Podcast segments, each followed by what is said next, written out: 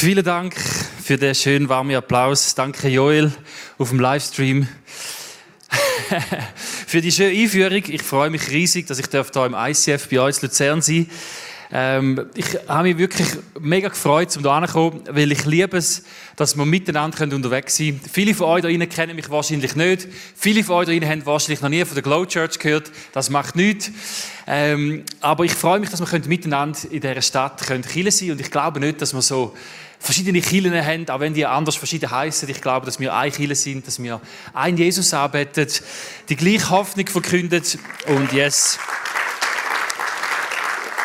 Und darum bin ich auch begeistert, dass der, der Joel mich schon zum zweiten Mal einlädt und ähm, ja, dass wir so können miteinander zusammen unterwegs sind. Und wir haben wirklich eine gute Freundschaft unter den Pastoren, speziell mit dem Joel. Äh, ist wirklich immer lustig. Wobei, Seich machen, was er jetzt gerade erzählt hat, von dem weiß ich nichts. Keine Ahnung, aber äh, yes. Hey, wer von euch ist schon mal da Jahr an einer Hochzeit gewesen? Okay, okay, okay. Wer ist noch an Keim gewesen? Doch ein paar. Wer hat da Jahr geheiratet? Noch nie, nie, nie. Wer heiratet da ja noch? Niemand. Kein ICF 50 da ja. Oder die sind nicht da, sind vielleicht auch, ja, vielleicht in der dritten Woche oder so. Okay, auf jeden Fall, ähm, wir, sind ja, wir sind jetzt mit in dieser Hochzeitssaison drin. Und ich weiß nicht, wie es dir geht. Ich möchte eine Geschichte erzählen. Und zwar, stell dir vor, du gehst an eine Hochzeit. Und ein schöner Moment ist ja, wenn du in die Kirche hockst und die Brut reinkommt. Die Musik fängt an zu spielen, alle stehen auf. Man wartet gespannt zu der Tür, zu der grossen Tür, die aufgeht und man überlegt sich, man stellt sich vielleicht vor, mehr die Frauen stellen sich, sich das mehr vor, ähm, wie sieht die Brut aus?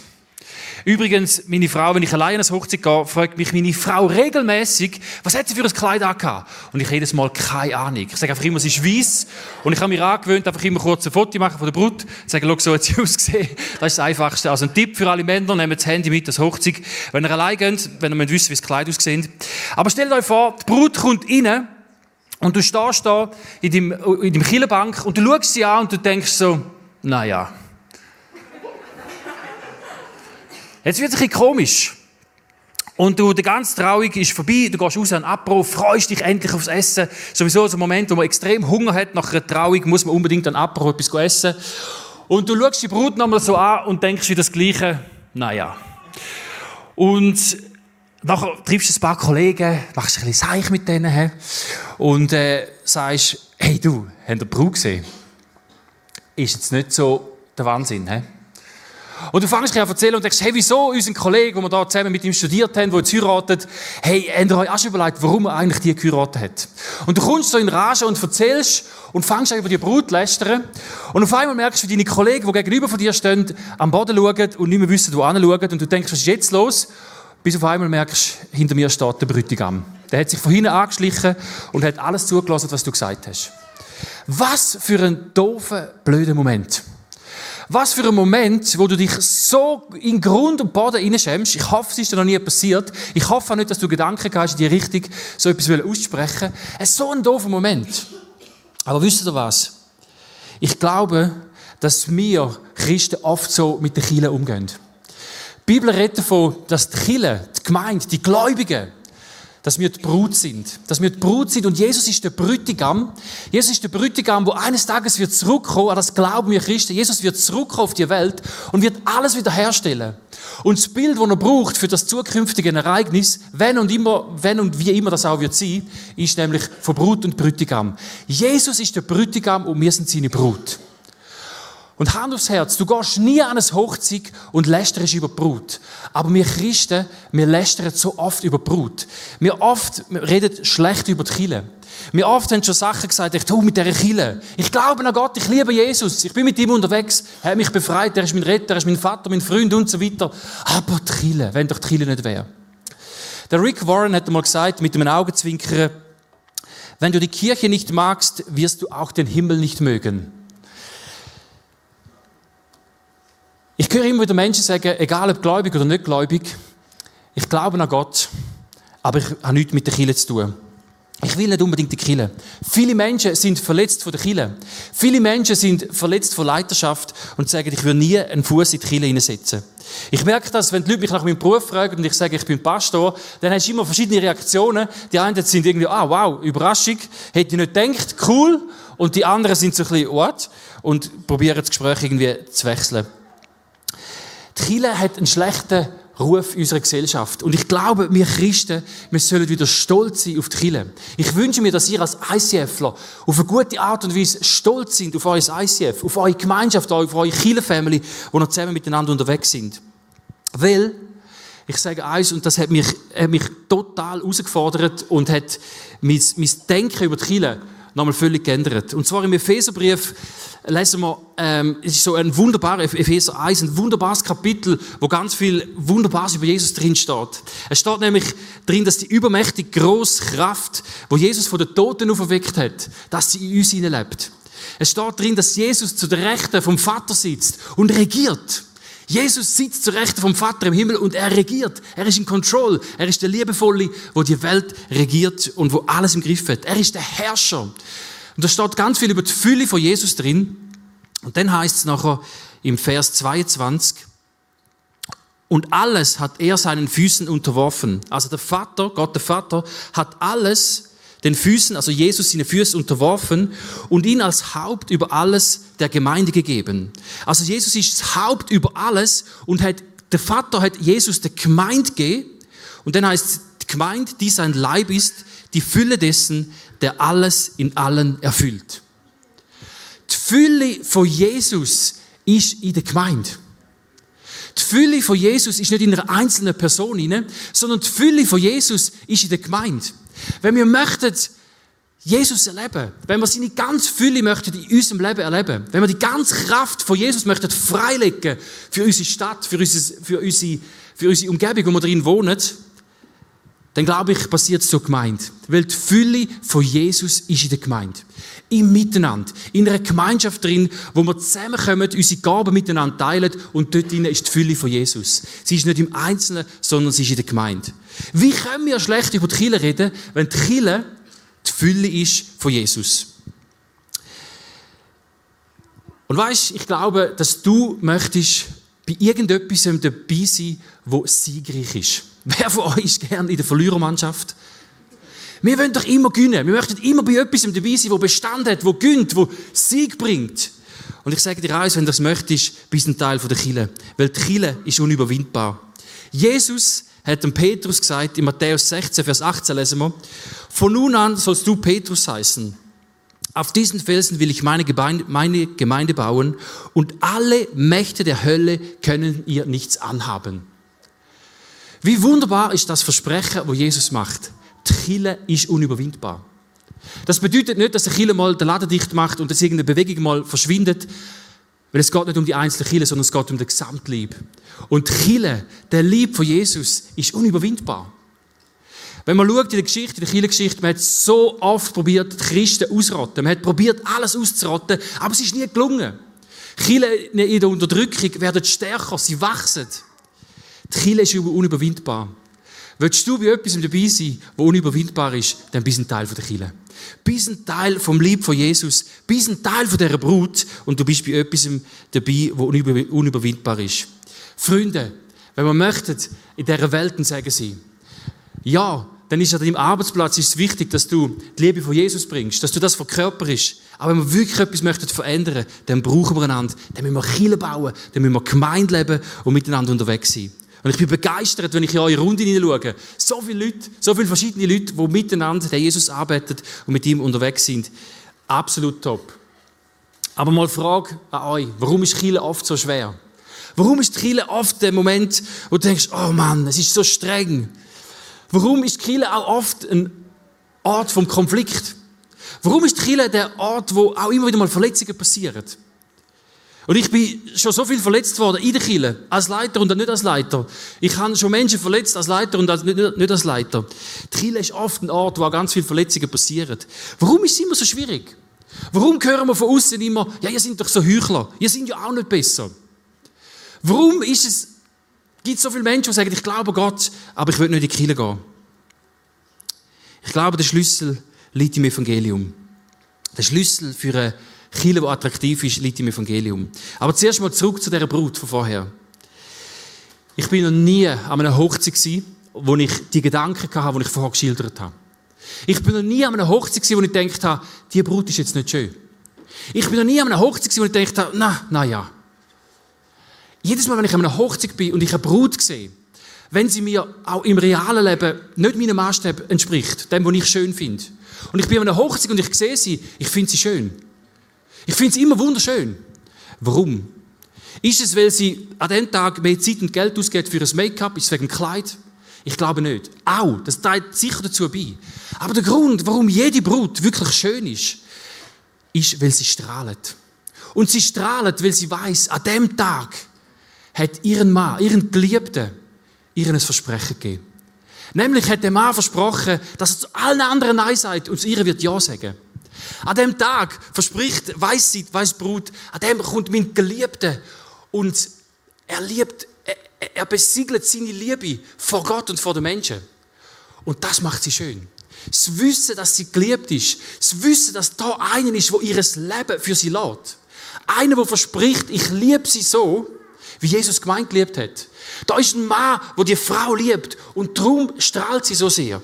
Darum ist sie attraktiv, darum ist sie schön und jeder hat eine Ehrfurcht vor ihr. Jeder wird leicht nervös, wenn er ihr gratulieren Jeder sagt, sieht schön aus, wenn er gratulieren Weil sie weiß, da ist einer, wo sie liebt.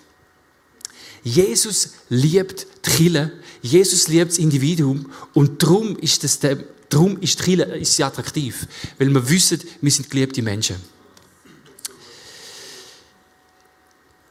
Wenn wir zu, dem, zu der Fülle von Jesus zurückkommen, dann kann uns das in uns auch auslösen, so ein bisschen, haha, irgendeinen gewissen Stolz auslösen.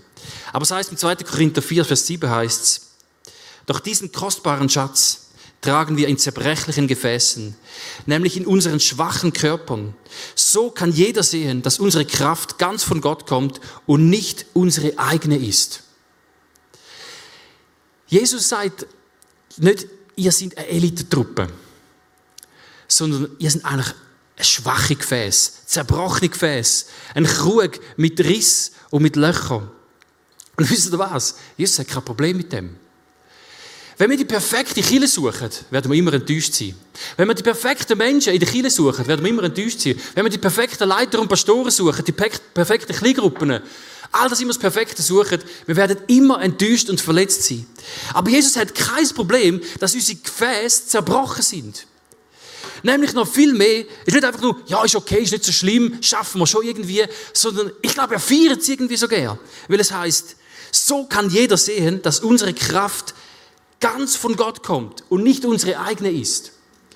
Wenn die Kirche soll attraktiv sein, dann soll sie attraktiv sein, weil Jesus in uns rein durch unsere Risse durchleuchtet. Ich habe ein Lämpchen mitgebracht, aber bei einem Skiwerfer sieht man da gar, nichts.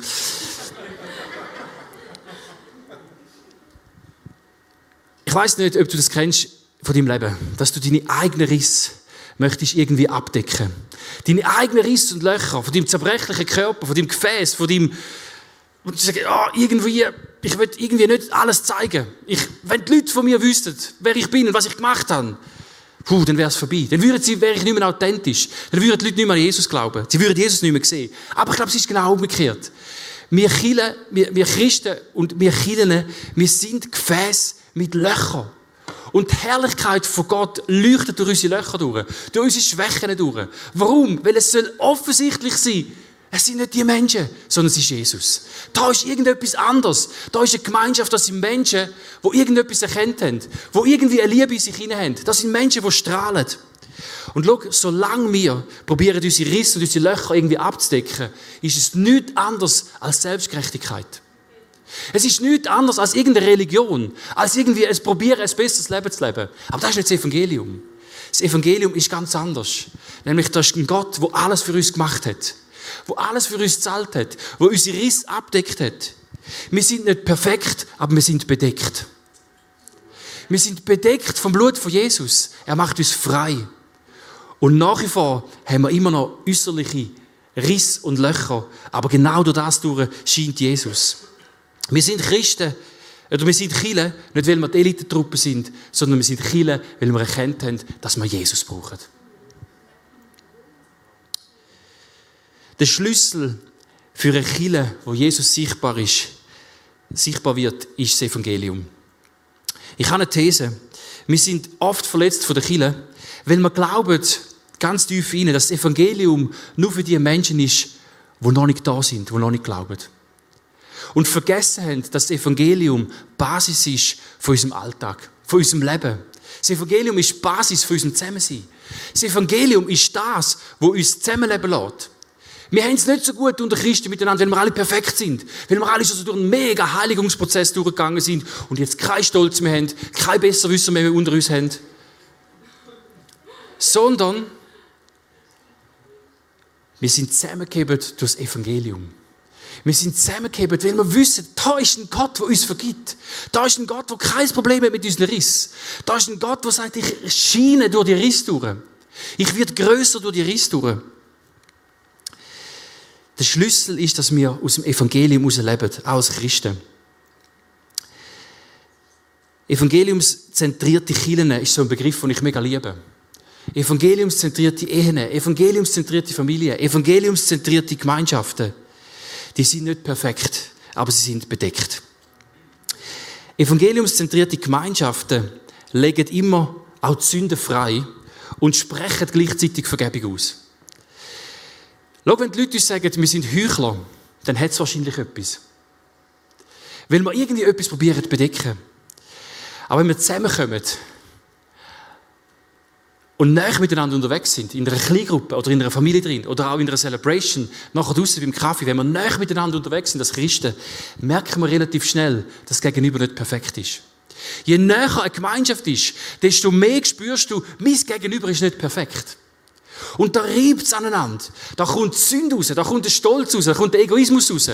Da kommen die blöden Sprüche raus. Da kommt ganz viel raus, wo man merkt, wir sind nicht fertig. Wir sind nicht perfekt. Und so legen die Gemeinschaften legen die Sünden frei. Wir haben so eine missionale Gemeinschaft, so nennen wir das bei uns, wo wir miteinander unterwegs sind. Und das sind Families miteinander unterwegs. Und spätestens, wenn zwei Families zusammenkommen, merkst du unter den Eltern relativ schnell, dass das Gegenüber nicht perfekt ist. Und du merkst relativ schnell, dass du auch nichts kannst verstecken. Weil deine Kinder, die sagen alles, die leben alles aus, was ihnen gerade in den Sinn kommt. Und das ist nicht immer gut. Und es ist ja ein Spiegel von deinem eigenen Leben. Und darum, wenn Families zusammenkommen, dann tätscht und rebelt und du merkst, es ist nicht perfekt. Und so legen wir einander Zünd frei. Wenn wir miteinander unterwegs sind, es kommt führen, es reibt sich aneinander und man merkt, es ist nicht gut. Aber eine evangeliumszentrierte Gemeinschaft spricht auch immer gerade Vergebung aus. Es kommt führen und gleichzeitig bedecken wir einander, indem wir Vergebung aussprechen. Ich liebe es, wie Jesus mit seinen Jüngern unterwegs war. Wenn Jesus, stell dir vor, er ist der Sohn von Gott, er kommt auf die Welt mit einem Rettungsplan.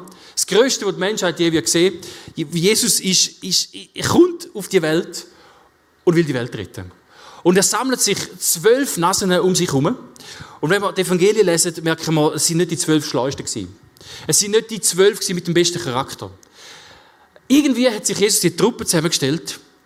Und eines Tages, in Matthäus 18 lesen wir die Geschichte, fangen die Jünger an, darüber austauschen, wer von ihnen doch der Größte ist. Was für eine dumme Frage. Wie blöd ist das? Also du bist um Jesus herum, um den Sohn von Gott, um den Retter herum und du fragst noch, wer von uns ist echt der Beste? Wer könnte dich da irgendwie... Aber Hand aufs Herz, wie oft haben wir es schon gesagt, vielleicht die anderen Worte, oder denkt, uns miteinander verglichen und gemerkt, ja, äh, und sie sind in blöde Reibereien hineingekommen. Ich finde, es ist sehr alltäglich. Und Jesus sagt nicht so, Jesus merkt, dass sie über das redet. Und Jesus sagt nicht irgendwie so, jetzt gehen wir mal irgendwie drei Jahre den Untergrund und jetzt machen wir eine Identitätsschule und jetzt weiß ich was, jetzt machen wir ein bisschen Verhaltenskodex üben miteinander. Sondern er hat ein kleines Kind in die Mitte gerufen und gesagt, und dann sagte er, ich versichere euch, wenn ihr nicht umkehrt und werdet wie die Kinder, werdet ihr nie ins Himmelreich kommen. Und was Jesus da gemacht hat, ist nichts anderes, als eigentlich schon das Evangelium predigt. Er hat gesagt, wenn ihr nicht umkehrt und nicht werdet wie die Kind. Und was haben die Kinder? Die Kinder haben einen kindlichen Glauben. Wir sollen werden wie die Kind, bedeutet, dass wir einen kindlichen Glauben sollen haben.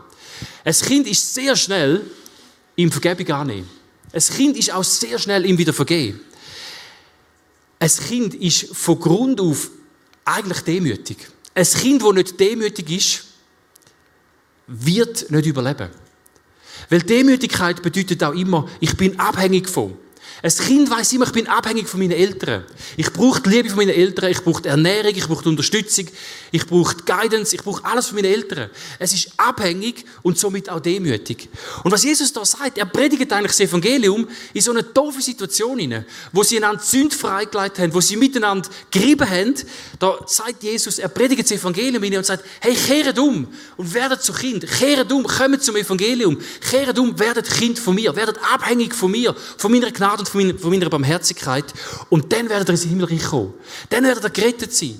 Also Jesus nimmt die Alltagssituation, die wir ja alle irgendwie kennen, und er predigt, er löst es mit dem Evangelium. Und nicht mit einem Verhaltenskodex, sondern er löst es mit dem Evangelium.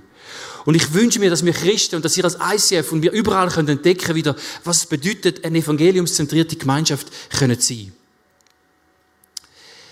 Eine evangeliumszentrierte Gemeinschaft ist großzügig in der Vergebung. Wenn ihr miteinander unterwegs sind, ihr werdet merken und habt schon gemerkt, ihr seid nicht perfekt. Aber wenn wir da eine Großzügigkeit haben in der Vergebung, eine Großzügigkeit im Umgang miteinander, ist das mega, mega powerful. Ich glaube, dass Menschen merken, dass wir nicht perfekt sind. Aber ich glaube, dass Menschen sehr, sehr schnell merken, da ist ein anderer Umgang mit dem nicht perfekt sein. Menschen merken, ob wir einander gern haben oder nicht. Menschen sind angezogen von einer Gemeinschaft, die großzügig ist von Vergebung. Wir modellieren als Chile miteinander Gnade von Gott. Ich glaube nicht, dass man in erster Linie so seine Heiligkeit modelliert oder die Heiligkeit allein modellieren, sondern wir modellieren das Evangelium Gnade von Gott miteinander. Wenn wir einander vergeben, wenn wir großzügig sind in Vergebung miteinander, modellieren wir Gnade von Gott. Jesus sagt ja, wenn ihr einander nicht vergebt, würde ich euch auch nicht vergeben. Das ist eine relativ harte Aussage. Aber ich glaube, es hat so einen großen Zusammenhang. Wenn wir Gnade von Gott erleben und sie nur für uns behalten und nicht weitergeben, ist irgendwie einfach nicht ganz stimmig. Dann haben wir irgendwie nicht ganz kapiert. Gott ist großzügig mit uns, Gott ist gnädig mit uns und wir geben es weiter zu anderen. Und somit modellieren wir die Gnade von Gott. Somit sprechen wir einander Vergebung zu. Und ich rede nicht davon, dass man die Zünde unter den, Teppich, äh, unter den Teppich kehren und sagen, ja, pff, alles nicht so schlimm. Sondern ich glaube, dass wir fähig sein sollen, um einander in die Augen schauen, die Sünde beim anderen können sehen, das Unfertige, das Falsche können sehen und sagen, ich sehe das, aber ich vergebe dir. Ich glaube, dass Vergebung eine der stärksten Botschaften ist, die die Welt kann hören. Etwas vom Unmöglichsten für die Menschheit ist, zu vergeben. Aber ich glaube, wir Christen haben die Fähigkeit, durch Gnade von Gott, weil uns selber vergeben ist, haben wir die Fähigkeit, zu vergeben, dass Versöhnung passieren kann. Und ich rede jetzt da nicht nur einfach von den grossen Geschichten, von den ganz grossen Big Fails, die im Leben gelaufen sind, sondern von den alltäglichen Sachen.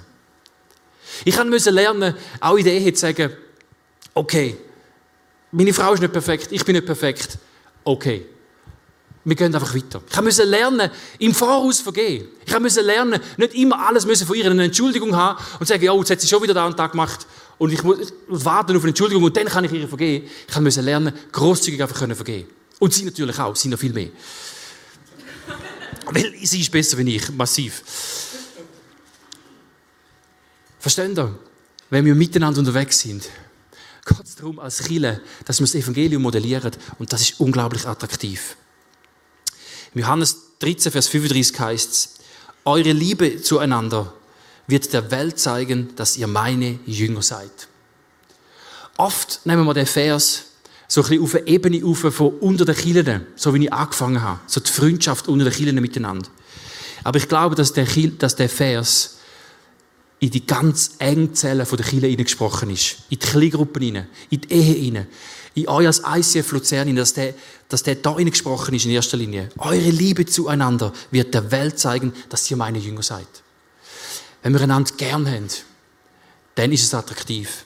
Wenn Menschen merken, da sind Leute, die sich wirklich gern haben und einander Vergebung zusprechen, glaube ich, werden sie merken, da ist etwas Größeres dahinter, da ist ein Gott dahinter. Wir haben Bei unserer Community haben wir eine Familie dabei, die schon seit etwa zwei, drei Jahren regelmäßig kommt. Und er hat, der Mann von dieser Familie, hat kürzlich sein Leben Jesus gegeben. Halleluja.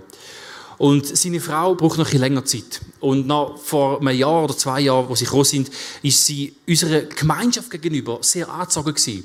Ich habe gedacht, hey, da ist irgendetwas anderes, ich komme gern. Und wir haben zusammen Bibel gelesen. Und wo wir zusammen an einem Abend Bibel lesen, ähm, so in kleineren Gruppen, in einer Dreiergruppe, äh, haben wir eine Geschichte gelesen und ihr Mann sagt, wow, ich sehe mich in jeder, jedem zweiten Satz von dieser Geschichte, wow, genial, mega berührt. Und sie sagt, mit dieser Geschichte kann ich nichts anfangen. Ganz schweizerisch. Kann ich nichts anfangen. Und die Person, die mit ihr am Bibellesen ist, sagt, ja, aber wenn jetzt da würde ein Wunder passieren, angenommen würde für jemanden beten und jemand würde geheilt werden, würdest du denn glauben? Nein. Würde ich nicht glauben.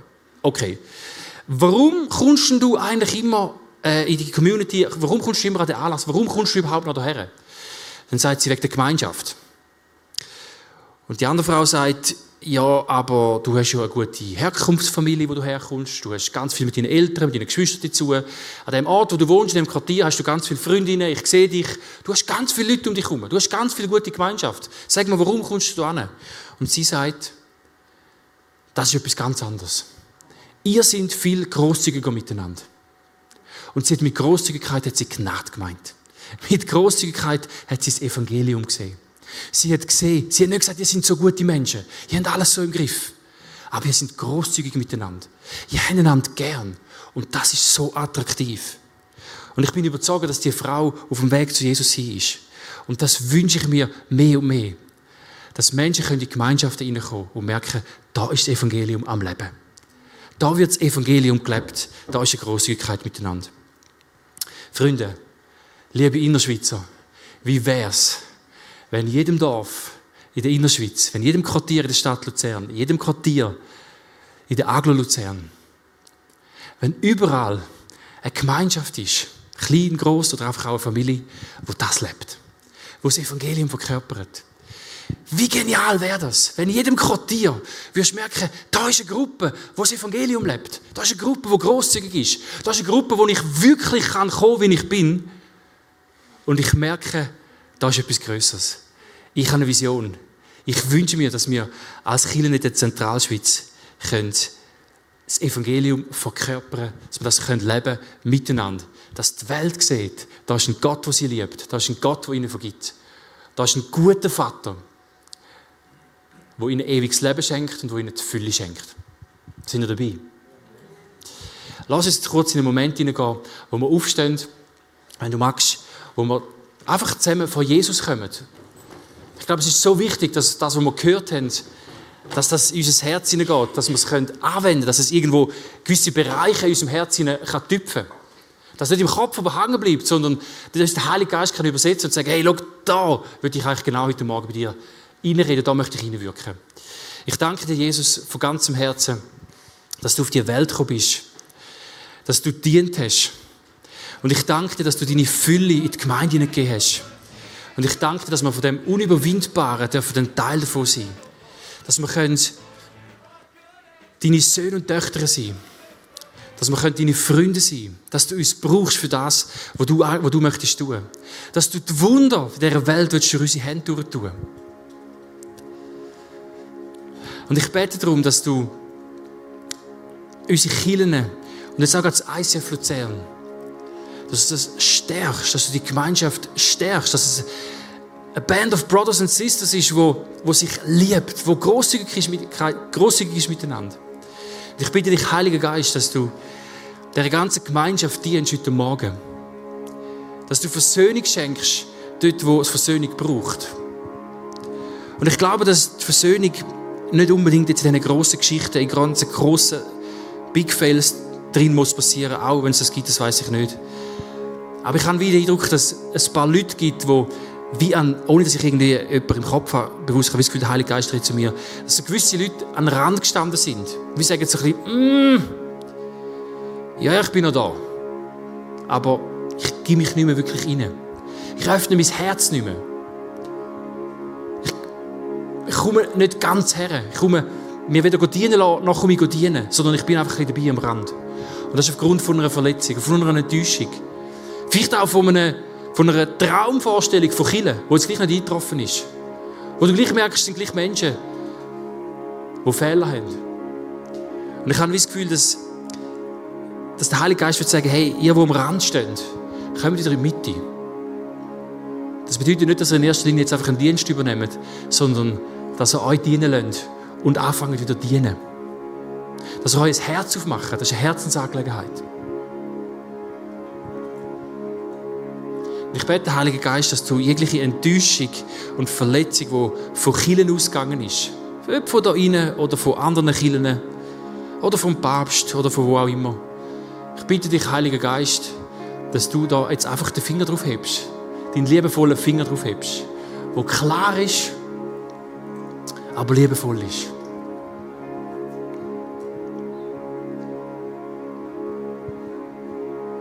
Und ich bete, Heiliger Geist, dass du bei diesen Personen ganz bewusst zeigst, was ist der nächste Schritt.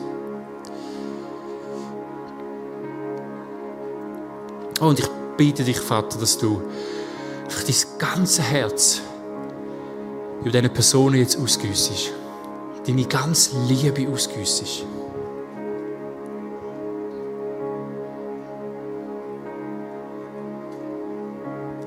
Dass die nächsten Schritte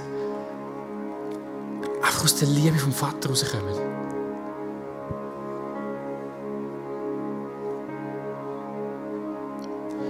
Und ich bete, Heiliger Geist, dass du kommst und eine riesige Begeisterung und eine Liebe ist für die Brut. Und dass du einen neuen Glauben gibst, dass die Kirche ein Ort der Hoffnung ist. Dass die Kirche ein Ort ist, wo Jesus sich breit macht. Dass die Kirche ein Ort ist, wo die Menschen mich berühren Halleluja.